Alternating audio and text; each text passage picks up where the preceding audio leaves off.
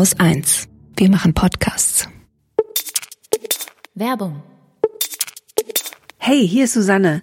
Bestimmt geht's euch wie mir, dass ihr nach dem Podcast hören gerne noch mehr über das eine oder andere Thema erfahren wollt.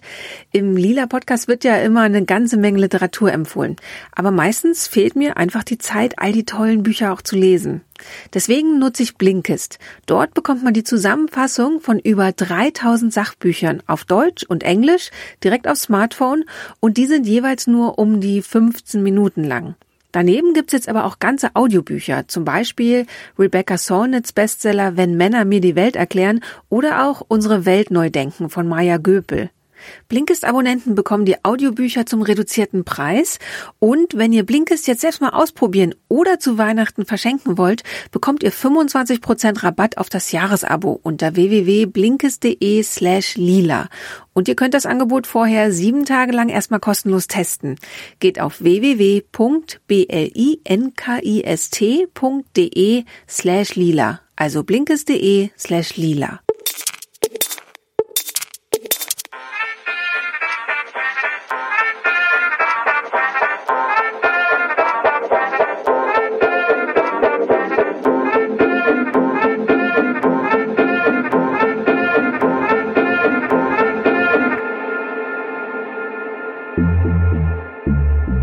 Herzlich willkommen beim Lila Podcast. Hier sind Laura Vorsatz und Schoko Bethke.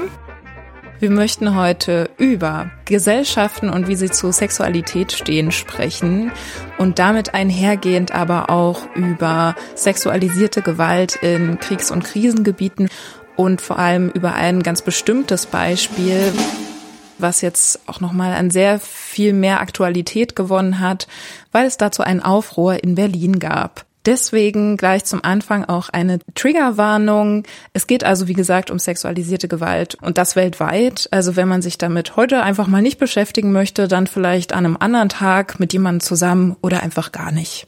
Den Anlass hat eine Friedensstatue in Berlin gegeben, die am 28. September diesen Jahres in Berlin-Moabit aufgestellt wurde.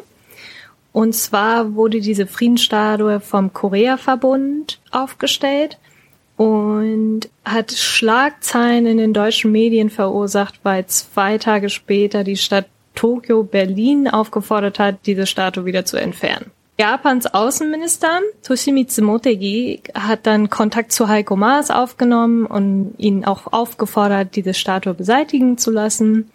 Und der Bezirksamt hat, glaube ich, dann am 8. Oktober die Genehmigung widerrufen und verlangte dann die Entfernung dieser Statue bis zum 14. Oktober. Daraufhin haben ganz viele Menschen mit demonstriert und es gab eine Kundgebung. Also ich glaube, 300 Menschen waren dann da. Und jetzt fragt man sich, okay, was hat das eigentlich alles auf sich? Was ist das für ein Tamtam? -Tam? Gleichzeitig hatten wir uns ja tatsächlich auch schon vor diesem ganzen Tamtam -Tam ja. für dieses Thema entschieden, wo es jetzt eben zu einem Konflikt in Berlin kam. Dazu habe ich mit Nathalie Junghwa Han gesprochen. Sie ist Vorsitzende vom Korea-Verband und hat mit ihren MitarbeiterInnen dafür gesorgt, dass die Friedensstatue in Moabit steht. Und Shoko hat mit Frau Yamashita vom WAM-Museum in Tokio gesprochen. Es soll also um die Trostfrauen gehen und das hattest du vorgeschlagen, ja. weil das für dich nämlich auch ein ja recht emotionales, ja persönliches Thema, wenn man so möchte, ist. Mhm. Also ich würde erstmal mit dem Hintergrund anfangen. Und zwar ist Trostfrauen ein euphemistischer Begriff für Mädchen und Frauen, die während des Pazifikkrieges und des zweiten Sino-Japanischen Krieges in Kriegsbordelle gesteckt wurden. Also und zwar hat die japanische Armee systematisch Frauen gekidnappt oder unter einem Vorwand in Kriegsgebiete geschleppt, um sie zu Zwangsprostituierte zu machen. Die meisten Opfer stammten aus Korea, aus Japan und aus Taiwan, aber auch aus Indonesien, aus Malaysia, Philippinen. Das klingt jetzt natürlich nach einem sehr speziellen Thema. Mhm. Es äh, ist auch schon lange her. Also aus eurozentrischer Sicht war das ja zur ähnlichen Zeit, wie als dann auch der Weltkrieg in Polen ausbrach. Ich glaube, 37 ging das in Asien los. Ja, genau. Zum einen gibt's ja eben diesen Konflikt um die Friedensstatue, das dem Ganzen nochmal Aktualität gibt. Zum anderen hatte ich natürlich auch erstmal skeptischen Blick darauf, ob das nicht ein zu historisches Nischenthema ist. Gleichzeitig muss man natürlich sagen, dass sexualisierte Gewalt in Kriegs- und Krisengebieten nach wie vor stattfinden. Man muss nur aktuelle Krisen- und Kriegsgebiete googeln. Da gibt's eine mhm. Wikipedia-Liste, wer es nicht total aktuell auf dem Schirm hat, was so auf der Welt los ist. Da gibt's eine Tabelle. Und so wie dort sehr wahrscheinlich gerade viele Leute sterben, kann man eben auch immer davon ausgehen, dass auch Vergewaltigung, sexualisierte Gewalt als Kriegswaffe benutzt werden. Ja. Gleichzeitig muss man ja natürlich auch unterscheiden, wie du schon meintest, die Trostfrauen sind nicht einfach Frauen in Ländern gewesen, die überfallen wurden und dann wurden eben auch diese Frauen vergewaltigt, sondern wurden eben verschleppt. Mhm. Ich habe von den Trostfrauen in der Schule erfahren und da hat mir das mein Klassenlehrer in der siebten oder achten Klasse beigebracht. Und wie man halt in der siebten oder achten Klasse ist, ich habe nicht groß aufgepasst.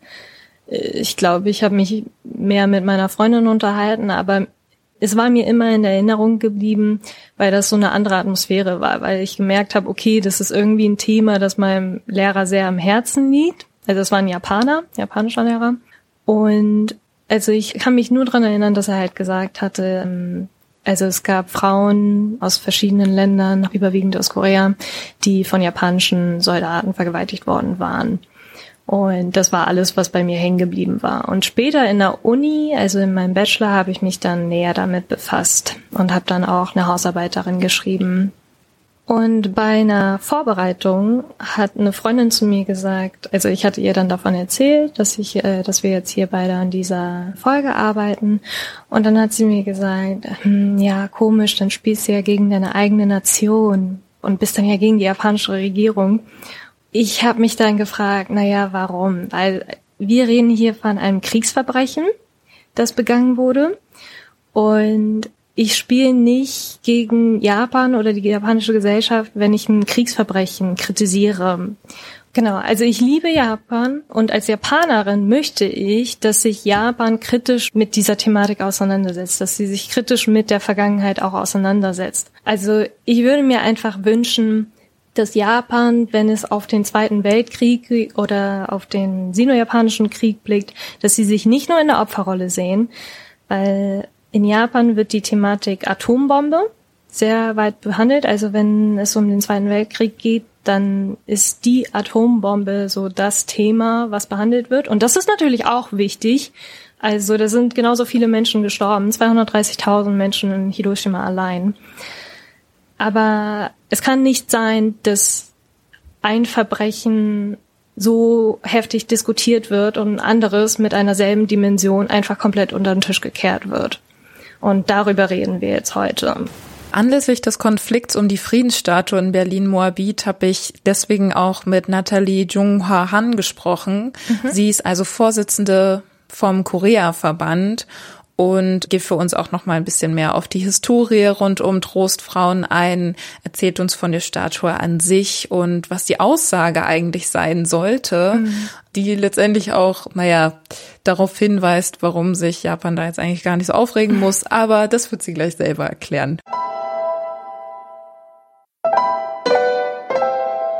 Mein Name ist Nathalie Chonghwa-Han und ich bin Vorstandsvorsitzende des Korea-Verbandes seit 2012. Bei dieser Trostfrauengeschichte ist es ja ganz entsetzlich, dass die japanische Militär die Frauen wie ein Instrument benutzt hat. Viele sagen, dass es wie im Krieg werden die Frauen vergewaltigt als Kriegswaffe. In dem Fall ist das was ganz Besonderes. Die haben dieses System, Trostfrauensystem, richtig erfunden, damit die Soldaten die Frauen vor Ort im Kriegsgebiet nicht in Massen vergewaltigen. Ist ein absurder Gedanke. Und damit sie sozusagen die Soldaten kontrollieren können, haben sie ja dieses System geschaffen. Und es war dann auch ein Belohnungssystem. Das waren ja junge Männer, die auch Angst hatten, dass sie nicht wussten, ob sie jetzt auf das Schlachtfeld gehen, ob sie sterben oder nicht. Wenn sie lebend zurückkamen, haben sie so ein Geschenk von Kaiser erhalten. Das waren halt die Trost, dass die diese Frauen dann auch, ja, benutzt haben. einige, die zur Prostitution gezwungen waren, als Trostfrauen wurden, die sind alle verstorben. Die jetzt am Leben sind, sie waren damals 12, 13, 14. Deswegen leben sie noch, weit über 90 bald und ich glaube bald nicht mehr viele. Also richtig sprechen kann nur noch eine. Ja, wow. Ja. Krass. Ja. Ich habe ja vorhin auch Zahlen gesehen von 20 bis 30 Freiern, wenn nicht 50 am Tag. Ja. Die eine Trostfrau, also weil du vorhin auch meintest, Fließbandarbeit. Ja, ja. Teilweise sogar mehr, wenn ein Krieg stattgefunden hat. Und dann haben sie Zelt aufgeschlagen. Dann lagen sie, sie hatten nicht mal Zeit gehabt zu essen oder aufs Klo zu gehen. Also das war sowas von schrecklich. Aber auch die jungen Männer waren ja voller Angst. Also, dass sie einfach auch ihre ganze Frust und Angst an Frauen abgeladen haben. Ja, und man schämt sich. Das war in Korea auch so. Die Frauen haben sich geschämt. Das haben sie oft erzählt. Die haben Angst gehabt, dass jemand sie wiedererkennt, das, was war, ihre Vergangenheit. Und sie haben Schuldgefühle, obwohl sie nichts dafür konnten. Immer bei dieser Vergewaltigungsgeschichte bleiben bei den Frauen diese Schuldgefühle, Schamgefühl. Alles bleibt in einer Frau zurück und können nicht darüber sprechen. Und die Familie will nicht darüber sprechen. Das ist ja Schande der Familie. Frauen sind verschmutzt worden. Diese Vorstellung von Verschmutzung durch die Sexualität, es war ja auch sehr geprägt früher. Und all das machte das ja auch so schwer. Und ich fand das so schön, dass die eine Überlebende gesagt hat, ja, irgendwann hat bei mir im Kopf so ein Klick gemacht, die Schalter wurden umgelegt und gesagt, nicht ich bin schuldig, sondern die Täter sind schuldig, die das organisiert haben, die das zugelassen haben. Und das hat ihr dann neue Perspektive gebracht. Und die Dame, die dann 1991 ihr Schweigen gebrochen hat, Kim Hak-soo, ja. das ist also die Trostfrau, die zuerst gesprochen hat. Mich würde noch mal interessieren, wie ist es dazu gekommen, dass sie ihr Schweigen ja auch öffentlich im Fernsehen gebrochen ja. hat? Und was hat das auch mit den koreanischen Frauen bis heute gemacht? 1989 war es ganz interessant. In äh, Deutschland gab es auch sehr viel Sextourismus mit thailändischen Frauen. Und zur selben Zeit gab es auch Sextourismus durch die japanische Geschäftsmänner, die auch nach Südkorea kamen. Und es gab so eine Frauenkonferenz, die haben über den Sextourismus äh, sprechen wollen. Und da gab es eine Professorin, sie ist Jahrgang 1926 und äh, sie hat damals als Schülerin mitbekommen, dass ihre Freundinnen verschwanden. Und sie hat dann 1989 zum ersten Mal über diese Geschichte erzählt und dann hat die japanische Regierung gesagt, das haben wir nicht gemacht, das stimmt nicht. Und daraufhin hat sie Frau Kim Hak-sung gesagt, das lasse ich mir nicht gefallen. Ich lebe noch, ich bin Zeugin. Und so hat sie sich entschieden, dass sie vor die Kamera tritt. Und das war am 14. August 1991. Die japanische Regierung hat weiterhin das negiert, aber dann hat ein japanischer Professor in dem Archiv der Verteidigungsministerium Dutzende von Papieren, Unterlagen gefunden, woraus hervorging, dass die japanische Regierung daran beteiligt war und die Frauen organisiert hat und solche Kasernen es gegeben hat. Und daraufhin hat 1993 der Generalsekretär Kono Yohei zugegeben. Also ich denke, diese Trostfrauenbewegung kann ohne die Frauen nicht funktionieren. Also diese Überlebende, die den Mut hatten, aber auch die Frauenbewegung, diese starke Zivilgesellschaft, die wir haben in Südkorea. Wenn die beiden nicht zusammengekommen wären, wäre das wieder so unter den Teppich gekehrt worden. Wie jetzt. Alles auf Kosten der Frauen. Und eure Motivation, die Friedensstatue aufzustellen in Moabit, schon allein weil die Friedensstatue heißt, scheint es ja nicht direkt nur um die Trostfrauen zu gehen. Dennoch hat sich darum ja jetzt ein Konflikt ergeben, auch mit Japan und die Genehmigung für diese Statue wurde zurückgezogen und so weiter.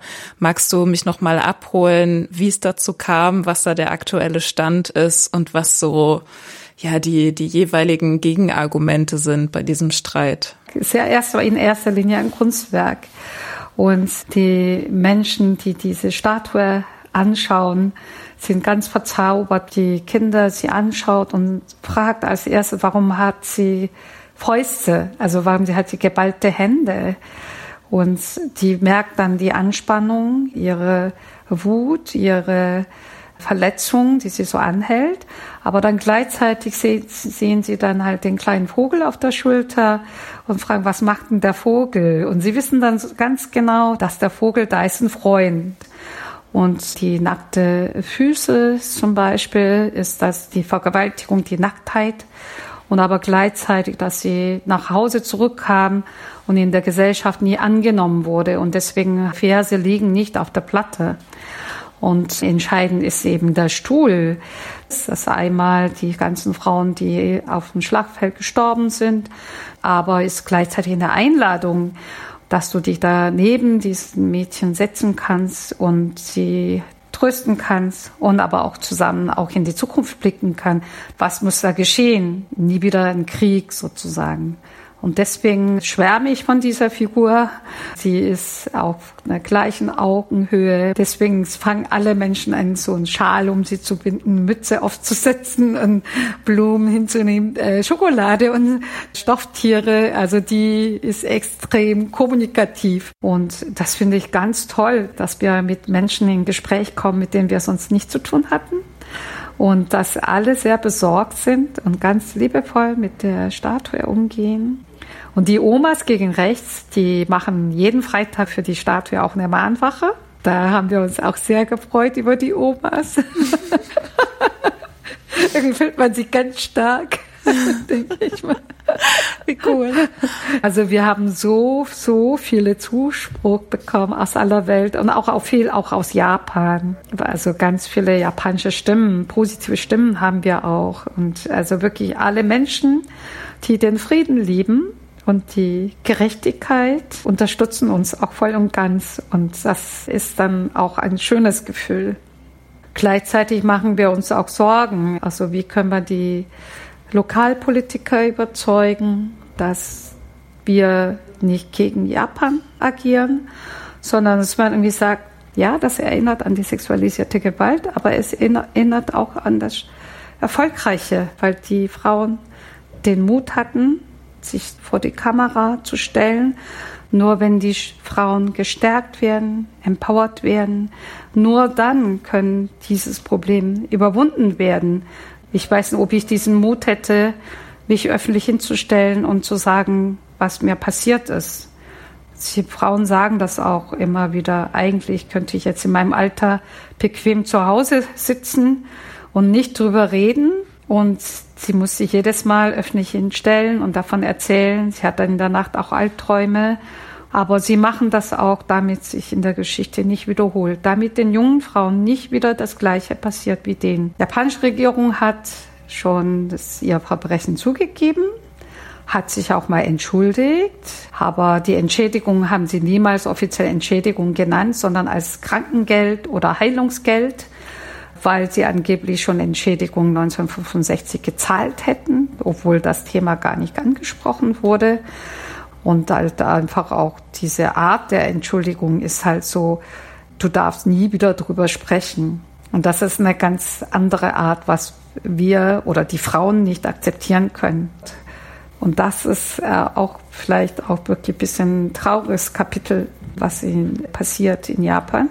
Und dass die Jugendliche nicht aufgeklärt wird. Und das sind diese Frauen, die sagen, es muss darüber gesprochen werden, es muss aufgeklärt werden, damit das in Zukunft nicht wiederholt. Und deswegen gibt es solche Kunstwerke, Bahnmal oder Denkmal und in Schulen, Geschichtsbüchern und so weiter. Das brauchen wir ja. Ne? Mhm. Wenn Japan das schon mal zugegeben hat, dass das passiert ist, warum gehen die dann so harsch gegen diese Statue vor? Ja, also als Außenstehende ist es wirklich schwer zu begreifen. Ja, das verstehe ich auch nicht. Also das ist so widersprüchlich an sich. Diese sozusagen Dakono-Erklärung 1993 ist immer noch gültig. Offiziell haben die das zugegeben. Aber es gibt so viele andere, die dann sagen, das stimmt nicht und die Frauen haben ganz viel Geld verdient, die Frauen sind freiwillig hingegangen. Und viele Politiker sind im Moment also wirklich sehr revisionistisch in Japan. Wir haben natürlich vorher auch gewusst, dass die japanische Regierung immer sofort ein rotes Tuch zeigen, wenn sie die Statue sehen. Das ist denen so unangenehm, wahrscheinlich. Ganz seltsam. Man kann ja drüber reden, aber das wollen sie nicht. Und das wird immer schlimmer. Also dieses Mal, glaube ich, hätte sich niemand für diese Statue interessiert.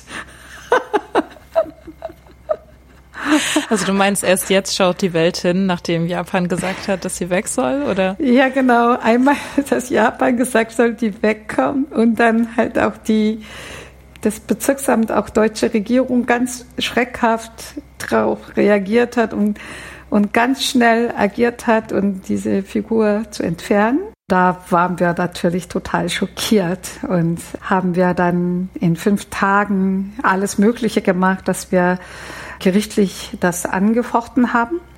Und dann haben wir auch große Demo organisiert, Petition gestartet. Wir waren sehr erfolgreich und dann am 12. Oktober hat Herr Dassel, also zwei Tage vor dem geplanten Abriss, gesagt, dass er dann mit uns erstmal ein Gespräch gehen wollte. Wie vom Lila Podcast Team verfolgen natürlich auch, wie es damit weitergeht. Wenn du unterstützen möchtest, gibt es eine Petition gegen die Entfernung der Friedensstatue in Berlin. Den Link dazu kann man in den Shownotes finden. Eine Sache, die ich voll interessant fand, was Natalie gesagt hat, dass die Friedensstatue gar nicht so viral geworden wäre, wenn die japanische Regierung nicht eingegriffen wäre. Hm. Weil in der japanischen Berichterstattung wird ein bisschen anders darüber berichtet so wie ich das verstanden habe, hat sich ja niemand irgendwie für die Friedensstatue interessiert in Deutschland. Nur die Taz hat davon berichtet. Ich habe mir dann mal die japanischen Zeitungen durchgelesen, also teilweise auch sehr konservative. Und unter anderem stand bei einer dass diese Friedensstatue ja nur aufgestellt wurde, weil sich die koreanischen Parteien und die deutsche Partei, damit war die SPD gemeint, weil sie sich gegenseitig ja zur Schau stellen wollten. Und dass das ja nun ein politischer Konflikt sei, der da äh, um die Friedensstatue herum äh, etabliert wurde. Und das stimmt ja irgendwie gar nicht. Die Statue wurde vom Korea-Verbund aufgestellt und soll eben dazu dienen, um auf Kriegsverbrechen aufmerksam zu machen. Und die Zeitung beginnt aber da schon damit irgendwie zu erzählen, dass die Trostbraun-Statue in Korea, also in Seoul vor dem japanischen Konsulat schon nicht abgeschafft wurde und dass jetzt immer noch eine neue Statue irgendwie hingestellt wird. Also man merkt schon, wie zynisch manche Zeitungen auf dieses Gestehen reagieren. Also in deutschen Medien lese ich, dass 300 Menschen in Deutschland daran teilgenommen haben. In den japanischen Nachrichten wird teilweise davon gesprochen, dass 200 Koreanerinnen und Koreaner demonstriert hätten. Also es ist dann gar nicht von den deutschen UnterstützerInnen die Rede, sondern es ist so ein koreanisches Ding sozusagen das ist ja auch äh, Nathalies große Kritik, dass das dann immer so national gedacht wird. Ne? Mhm. Also natürlich nimmt sie die Trostfrauen als Beispiel für diese Friedensstatue, die Statue für den Frieden, weil sie sonst einfach findet, dass das Thema verwäscht und dieser Vorsch also dieser Vorschlag von einer universelleren Statue oder so kann sie sich halt noch nicht so richtig vorstellen, wie die dann aussehen soll. Hm.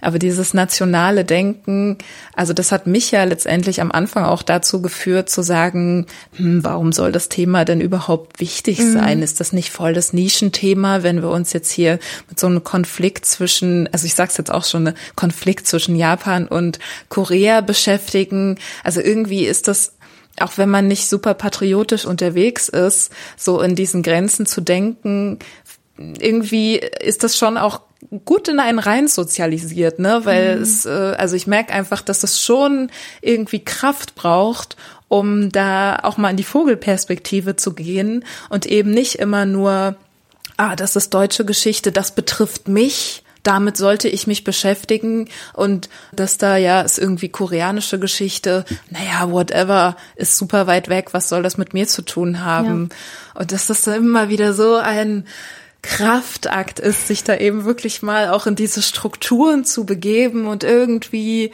seinen Kopf zu öffnen für, okay, aber was beeinflusst denn was? Und ah, also ja. ja.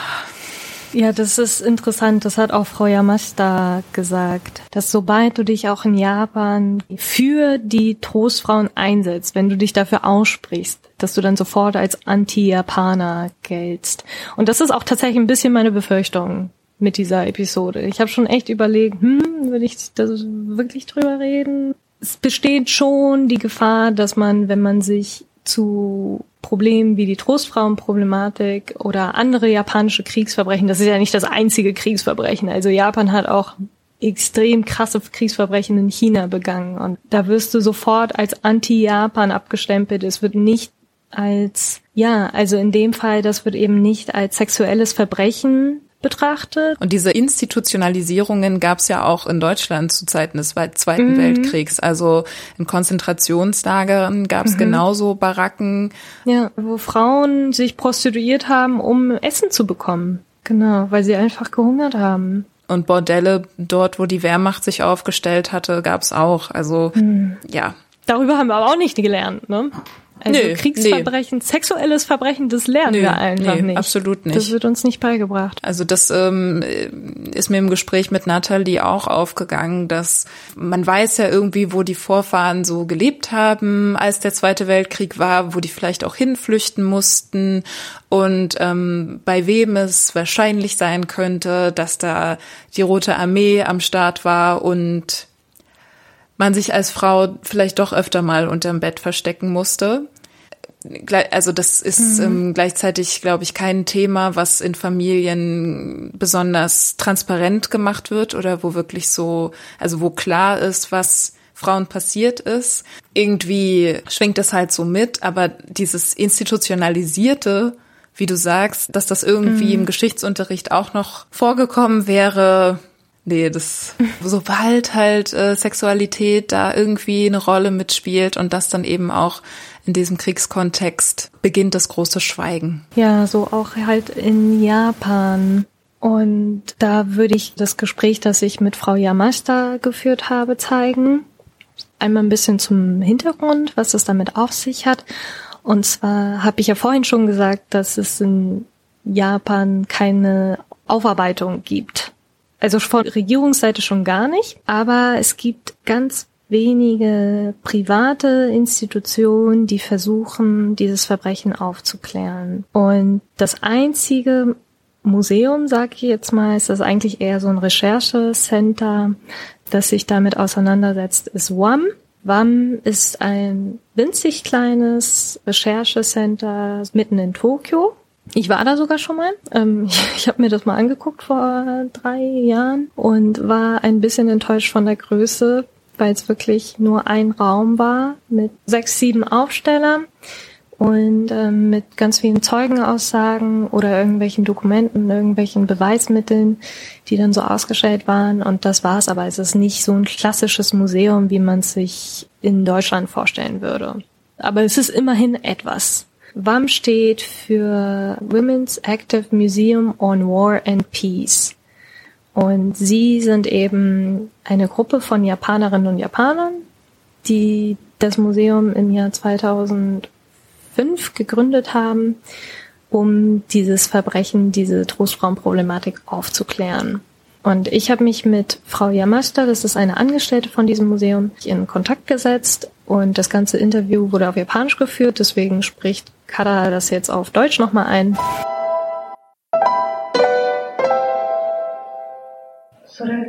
Kommt das Thema Trostfrauen im japanischen Alltag vor? Nicht wirklich. Die Realität ist, dass die meisten Menschen in Japan überhaupt nichts darüber wissen oder dass sie nicht einmal daran interessiert sind, sich damit auseinanderzusetzen. Es ist auch nicht besonders einfach, etwas über die Trostfrauen während der Schulbildung zu erfahren. Insbesondere in der Junior High School und in der High School. Nur wenige Universitätsprofessoren halten es für wichtig und versuchen, die Botschaft zu vermitteln. Mein Eindruck ist, dass das Wort Trostfrauen im Fernsehen oder in den Nachrichten und Zeitungen auftauchen mag, aber um wirklich zu verstehen, worum es da geht, muss jedes Individuum selbst recherchieren. Wird die Trostfrauenproblematik in Lehrbüchern überhaupt nicht behandelt? Doch, früher schon. Das heißt ab den 1990er Jahren. Da begannen die Überlebenden ihre richtigen Namen und Gesichter an die Öffentlichkeit zu bringen. In den Jahren 1992 und 1993 wiesen Historiker die Wahrheit der Aussagen der Frauen mit Hilfe von Dokumenten nach. Etwa zur gleichen Zeit offenbarte die japanische Regierung Dokumente, die dem japanischen Militär vorlagen und veröffentlichte Ergebnisse von Studien. Die zweite Untersuchung wurde vom damaligen Kabinettschef Yohei Kono veröffentlicht. Es war damals ein Eingeständnis zur Wahrheit. 1993 brachte er deshalb in der Kono-Erklärung seine Entschlossenheit zum Ausdruck, die Geschichte durch Geschichtsunterricht weiterzugeben. Um 1993 begann man auch mit der Erstellung von Schulbüchern für die Junior High School, die im Jahr 1997 benutzt wurden. Alle sieben Verlage, die 1997 ein Geschichtslehrbuch veröffentlichten, hatten auch über das Thema Trostfrauen geschrieben. Leider gab es Druck von Politikern und Revisionisten gegen die Verleger, weil sie den Schülern der Junior High School so etwas Obszönes beibrachten. Verlage erhielten Drohbriefe, auch bei den Redakteuren zu Hause kamen welche an. Es gab Drohungen von rechten Bürgern mit revisionistischen Ansichten. Die Regierung selbst wollte nicht direkt Druck auf die Verleger ausüben, weil das natürlich problematisch wäre. Also gingen sie zu den Verlegern hin mit dem Vorwand, dass sie sich doch mal gemeinsam unterhalten sollen. Es war also kein direkter Druck, der ausgeübt wurde, sondern ein subtiler, um den Verlegern Angst einzujagen. Für die Verleger bedeutete es, dass die Trostfrauenproblematik ein Thema war, von dem sie lieber die Finger lassen wollten. Die Zahl der Schulbuchverlage, die über Trostfrauen schreiben, nimmt daher immer weiter ab. Das liegt auch an der Schwierigkeit des Auswahlsystems für Schulbücher in Japan. Die Lehrkräfte dürfen die Schulbücher, die sie verwenden möchten, nicht selbst auswählen. Die Stadt in dem Gebiet, in dem sich die Schule befindet, entscheidet über die Bücher. Wenn der Bürgermeister konservativ ist und nicht über die Trostfrauenproblematik oder Japans Kriegsverbrechen lehren will, wählt er Schulausschussmitglieder, die ebenfalls seinen Ansichten folgen. Und diese ausgewählten Menschen entscheiden sich für Lehrbücher, die das Thema Trostfrauen nicht beinhalten. Für die Verlage bedeutet es, dass sie ihre Bücher nicht verkaufen können, wenn da etwas über Trostfrauen steht und deswegen gehen sie pleite. Wenn Lehrbücher mit einem solchen Inhalt nicht ausgewählt werden, ist es sinnlos, ein solches Buch herzustellen. Und deshalb hören die Verlage auf, diese Bücher zu produzieren. Leider sind die Möglichkeiten für Schüler und Studierende etwas über das Thema Trostfrauen zu erfahren sehr begrenzt. Es ist wirklich ärgerlich, aber so wird den Schülerinnen und Schülern die Möglichkeit genommen, etwas über Trostfrauen zu lernen. Wenn sie nichts davon in der Schule oder Uni erfahren, fragt sich die japanische Zivilbevölkerung nicht, woher das denn kommt, dass Japan so ein schlechtes Verhältnis zu Korea oder China hat. Naja, die Bevölkerung ist ja fest davon überzeugt, dass sich die japanische Regierung entschuldigt hat. Sie glauben, dies sei in Form der wirtschaftlichen Zusammenarbeit mit Korea erfolgt. Aber in Wahrheit haben wir das Geld genutzt, um die japanische Wirtschaft zu bereichern.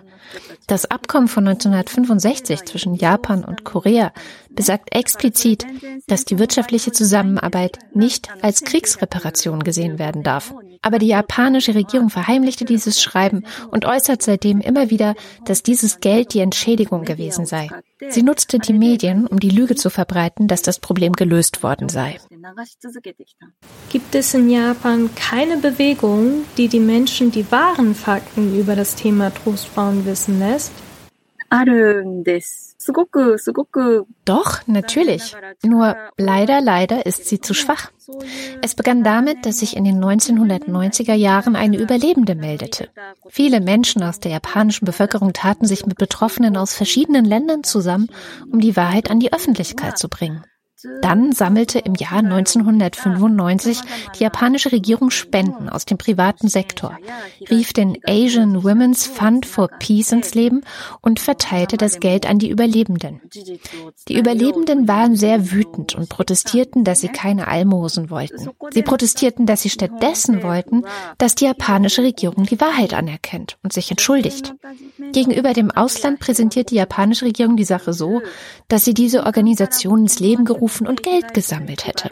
Die Regierung redet sich das eben so zurecht, wie es ihr passt.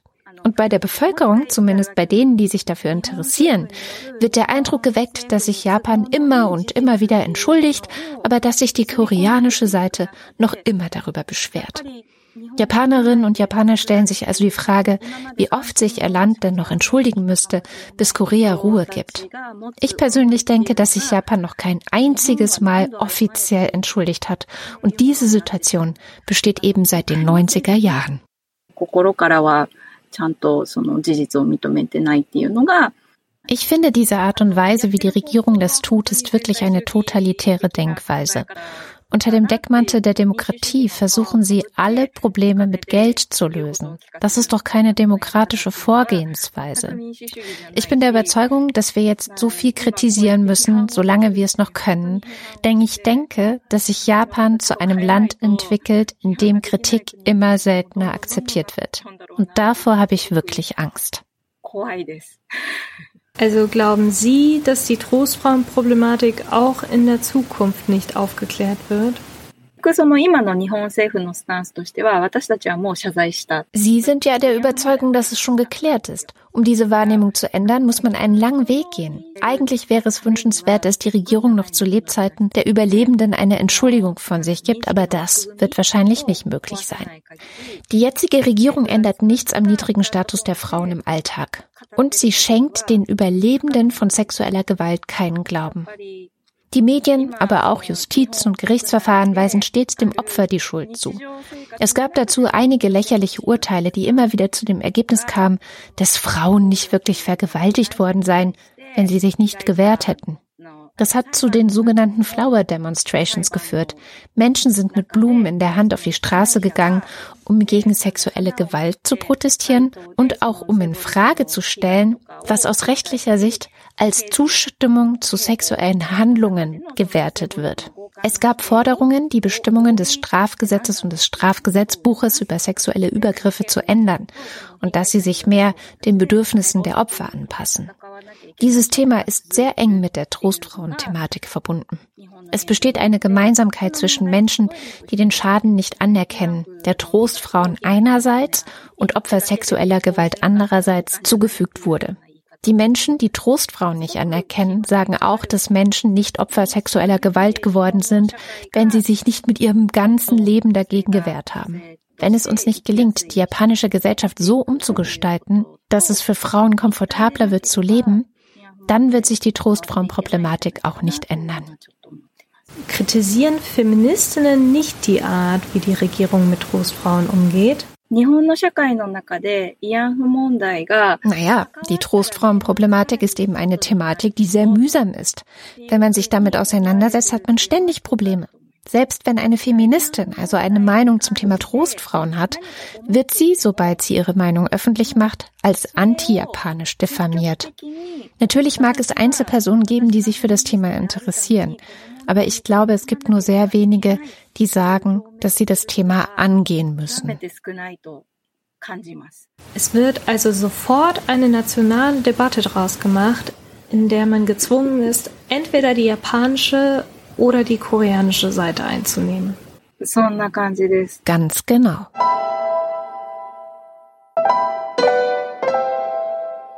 Einen klitzekleinen Schritt nach vorne gab es ja beim Sexualstrafrecht. Mhm. Das wurde 110 Jahre nicht angefasst, nicht verändert. Mhm. Aber einen Fall hat es dann wenigstens so ein bisschen in Bewegung gebracht von Shiori Ito oder Ito Shiori.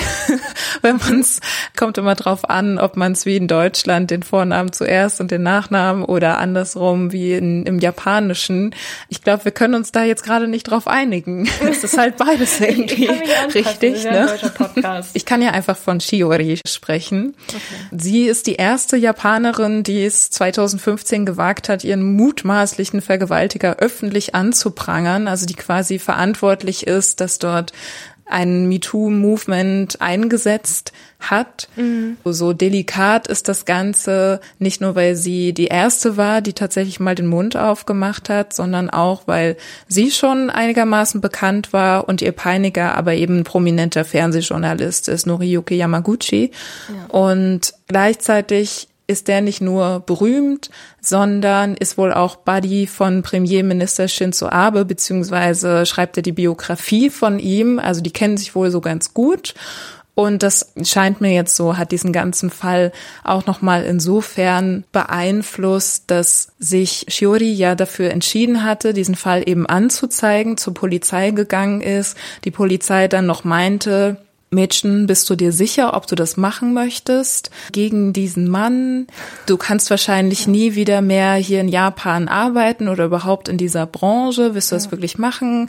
Man muss dann übrigens auch noch mal nachspielen, wie die Vergewaltigung stattgefunden hat bei so einer Anzeige. Das kann sie ja gar nicht, ne, in dem Fall. Genau, also ich frage mich halt auch, wie das ausgesehen haben soll, weil ja. es heißt ja, dass sie mit dem Herrn Yamaguchi Sushi essen war in Tokio. Es ging darum, darum, ob sie Praktikantin wird oder nicht. Wurde Sake getrunken und ihr ist relativ schnell mhm. schwummrig geworden. Sie ist auf die Toilette gegangen, hat ihr Bewusstsein verloren und als nächstes war sie dann im Taxi mit dem Herrn Yamaguchi und der Taxifahrer konnte ausfindig gemacht werden. Der hat dann eben auch ausgesagt, ja, sie war da ohnmächtig, aha. Sie sind ins Hotel gefahren und auf den Überwachungskameras konnte man auch sehen, wie Herr Yamaguchi Shiori dann in sein Hotelzimmer ohnmächtig hineingezogen hat. Und auch nur diese Aufnahmen haben die Polizei überhaupt überzeugt, diese Anzeige aufzunehmen.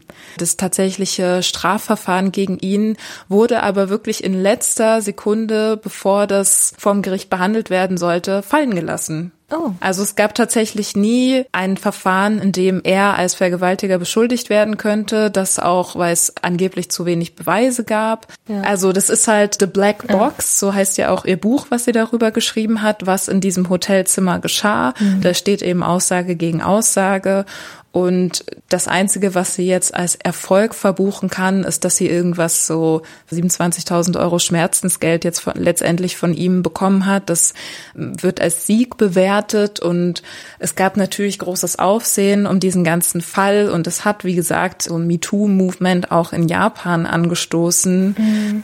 Ja, die Flower-Demo, von der auch Frau Yamasta dann geredet hat. Dennoch, Shiori musste einfach letztendlich das Land verlassen, weil sie einfach so krass beschossen wurde von allen Seiten, digital, analog, Drohungen bekommen hat ohne Ende und äh, letztendlich einfach entschieden hat, dass sie ihren Lebensmittelpunkt jetzt nach London verlegt und nur noch besuchsweise oder für Recherchereisen in Japan ist.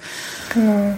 Und das finde ich einfach so, so krass. Also was sie einfach tragen musste, obwohl ja. sie ja natürlich an nichts schuld ist, sondern sie ist die Überlebende dieses Ganzen und sie kann sich jetzt irgendwie so ein bisschen dran halten. Na gut, es war nicht ganz sinnlos, aber letztendlich ist das Gesetz ja immer noch so, dass Gewalt und Bedrohung angewendet werden musste, damit eine Vergewaltigung eine Vergewaltigung ist. Also dieses Nein heißt Nein, das ja. wird da so noch nicht in Betracht gezogen, sondern es muss Gewalt angewandt werden oder Bedrohung, keine Ahnung, was auch immer das heißt. Und was ich auch nochmal interessant fand, ist, dass sie darauf aufmerksam gemacht hat, dass es gar nicht so ein richtiges Wort für Nein im Japanischen gibt. Mhm. Und da dachte ich mir, na, da bist du natürlich jetzt nochmal die Expertin, die ich da fragen ja. kann. Also wie jetzt? Es gibt kein Nein im Japanischen. Ja, also das Schwierige ist ja, dass es durchaus Wörter gibt und die sind aber sogar unter meinen deutschen Kommilitonen verbreitet gewesen, weil sie halt in Pornos verwendet werden. Und zwar gibt es Begriffe wie Yamete oder Chottomatte, was halt wörtlich übersetzt Hör auf oder warte kurz heißt. Aber das wird in Pornografien, in japanischen Pornografien so verwendet, dass die Frau hard to get spielt. Also, dass sie diese Begriffe verwendet, um so ein bisschen Abstand von sich zu halten, aber trotzdem irgendwie zu zeigen, dass sie es doch will. Und wenn Begriffe, die tatsächlich Verneinung bedeuten, in so einem Kontext verwendet werden, was bleibt den Frauen dann übrig? Was können sie dann noch für Begriffe verwenden, das dann nicht im sexualisierten Kontext benutzt wird? Also außer diese beiden Begriffe, also was, was gibt's denn da noch? Nee, also hauptsächlich ist es Yamete, aber das wird nicht so wahrgenommen. Es wird einfach viel zu häufig als Verzögerungsbegriff verwendet, dass einfach keine äh, weiteren Begriffe mehr zur Verfügung stehen. Aber ich wollte jetzt auch noch mal was sagen zur Tatsache, dass ja Shiori Ito weggezogen ist. Das ist recht häufig so, dass sich die Frauen anpassen müssen. Also auch im japanischen Alltag. Es gibt ja zum Beispiel dieses Klischeebild von vollen U-Bahn und S-Bahn zur Rush Hour und es gibt pinke Waggons dazwischen. Natürlich sind sie pink. Für Frauen speziell. Und Frauen dürfen in bestimmten Uhrzeiten in diese Waggons steigen. Das, da haben Männer Eintrittsverbot. Und die sind dafür da, damit Frauen in den U-Bahnen und S-Bahnen nicht begrapscht werden. Also das finde ich erstmal krass, dass nicht darauf hingewiesen wird, dass sich Männer anders behandeln sollen, sondern dass wenn Frauen vermeiden wollen, sexuell belästigt zu werden in so einer vollen U-Bahn, dass sie halt in diese pinke Waggon steigen sollen und dass sie halt beschützt werden sollen auf diese Weise. Hm.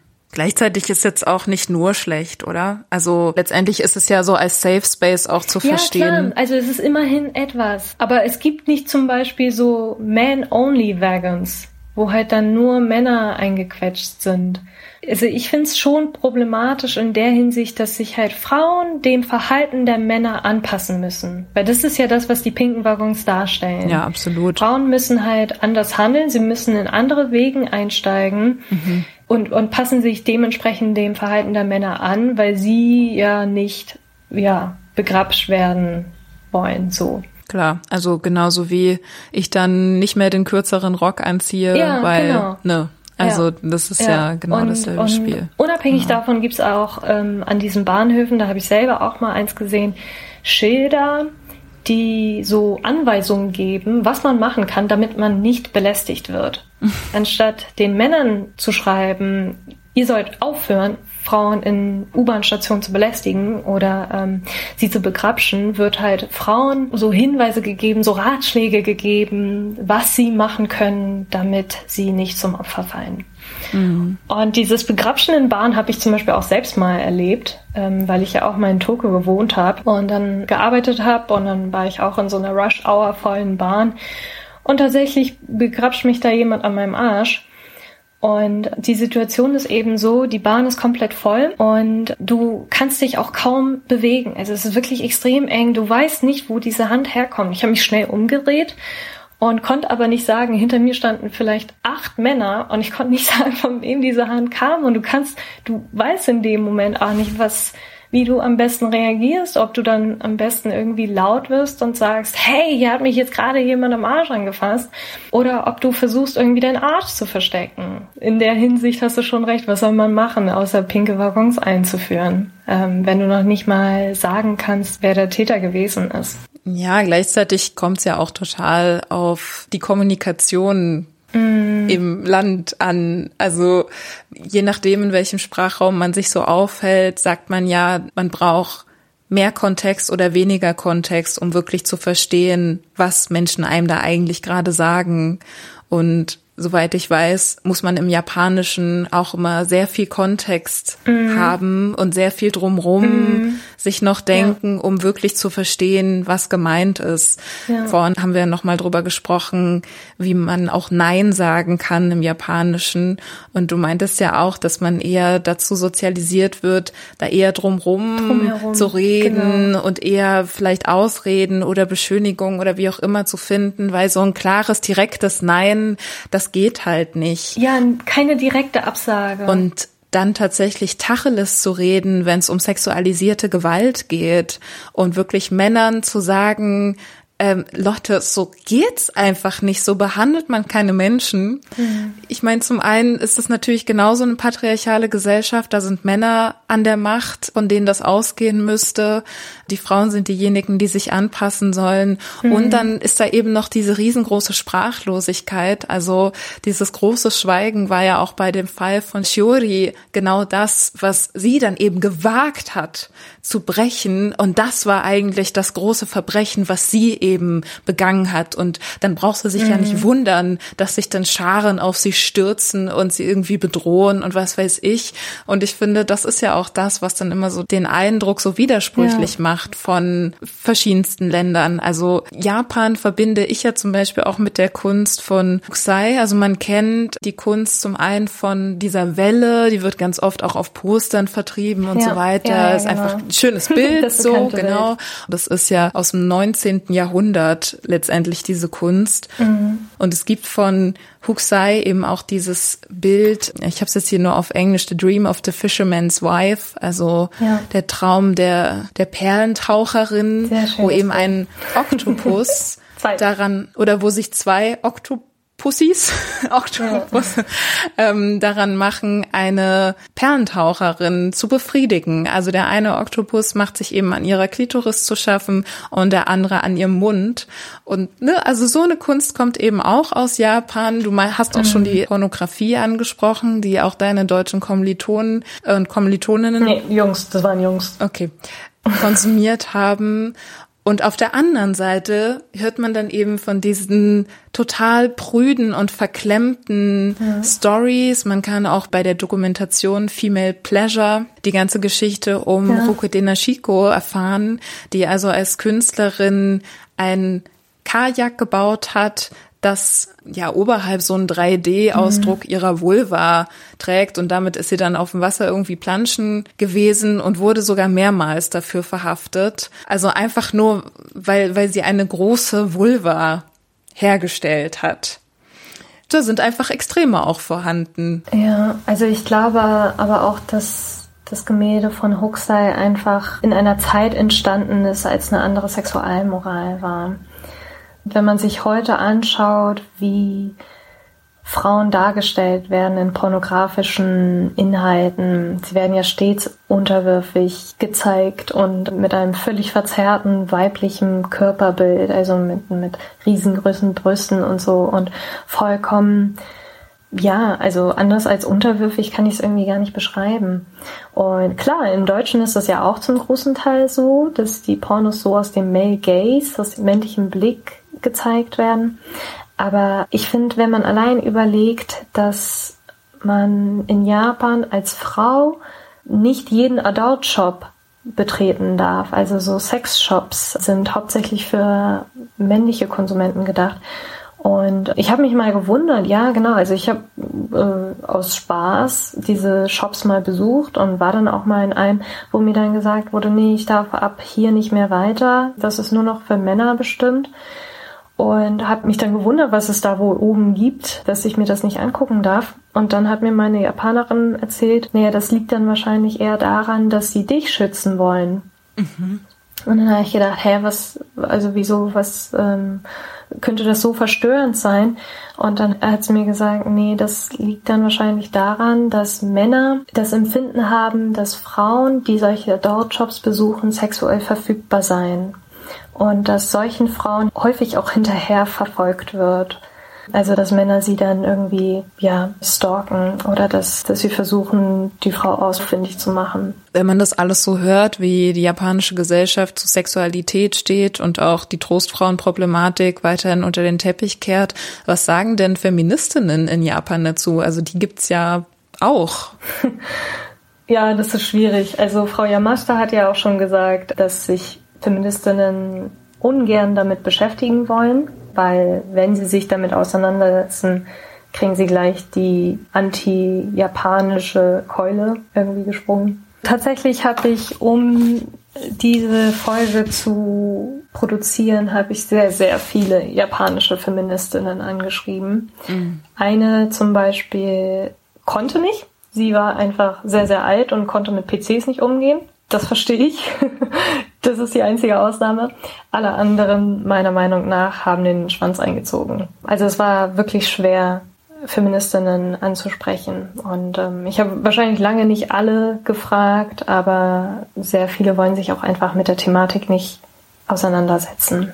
Ja, das sollte ja auch nicht Anspruch sein, äh, dass du alle Feministinnen des ganzen Landes fragst. Ne? Also man Aber könnte ja schon, eine. ja, man könnte ja also, schon denken, dass also wenn man sich feministisch engagiert, da vielleicht doch mal noch was dazu gesagt hat. Aber gut, offensichtlich ja. unterschätzen wir da auch so ein bisschen den Druck unter dem die da offensichtlich stehen oder die Gefahr, die Gefahren, die sie sich begeben könnten, wenn sie sich dazu äußern.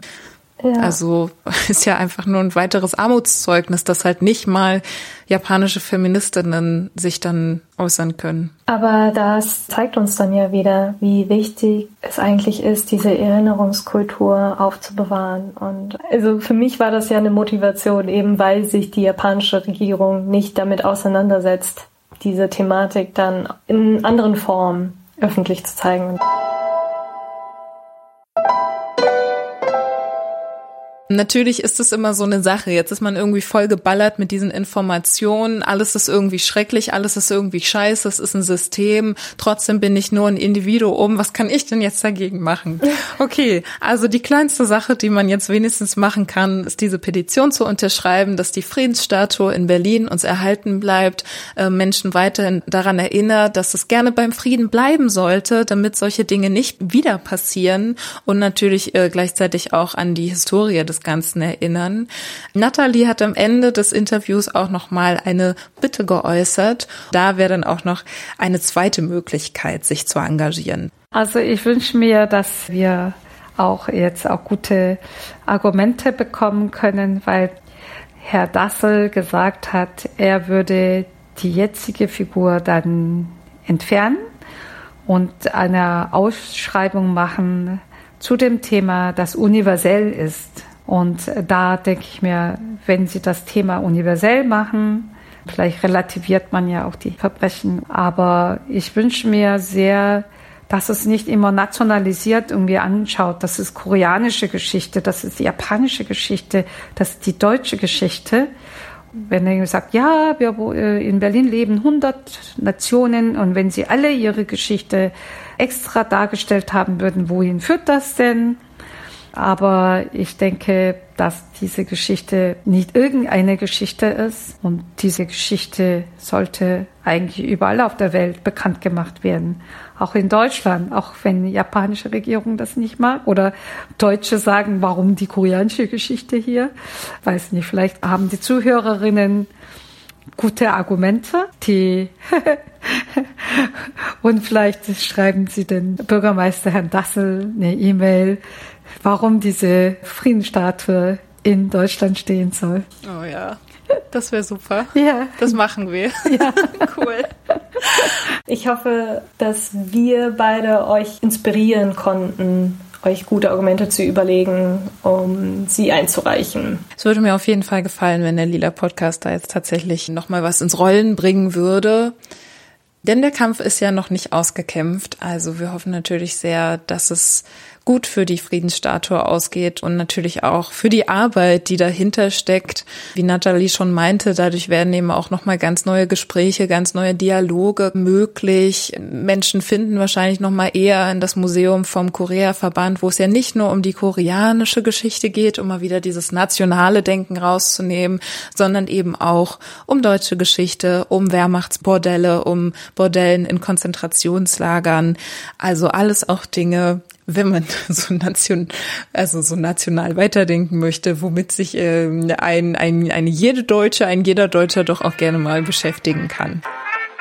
Und mit diesem Schlusswort möchte ich euch auch noch mal dazu appellieren, uns weiter zu empfehlen. Der Lila Podcast ist ein HörerInnen finanzierter Podcast und wenn ihr uns mögt, dann könnt ihr uns auch gerne finanziell unterstützen. Das geht über Steady, Patreon oder auch der Direktüberweisung. Das habe ich damals gemacht. Und selbst der kleinste Betrag ist sehr willkommen und führt dazu, dass wir hier weiterarbeiten können. Und das könnt ihr machen unter lila-podcast.de slash unterstützen. Wenn ihr kein Geld habt, aber uns irgendwie auf auf eine andere Weise unterstützen wollt, dann könnt ihr uns auch abonnieren auf Twitter oder Instagram.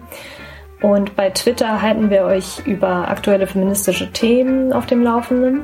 Und über Instagram bekommt ihr zum Beispiel Buchtipps jeden Montag. Zugleich gibt es ja auch immer einen Werbeplatz beim Lila Podcast. Wenn ihr den bestücken möchtet, weil ihr ein Unternehmen habt oder eine kleine Firma, die irgendwas herstellt, was Feministinnen toll finden könnten, dann seid ihr herzlich dazu eingeladen, uns dazu zu schreiben und zwar an werben.haus1.fm. Das war's von uns. Vielen Dank fürs Zuhören. Bis bald. Tschüss. Tschüss.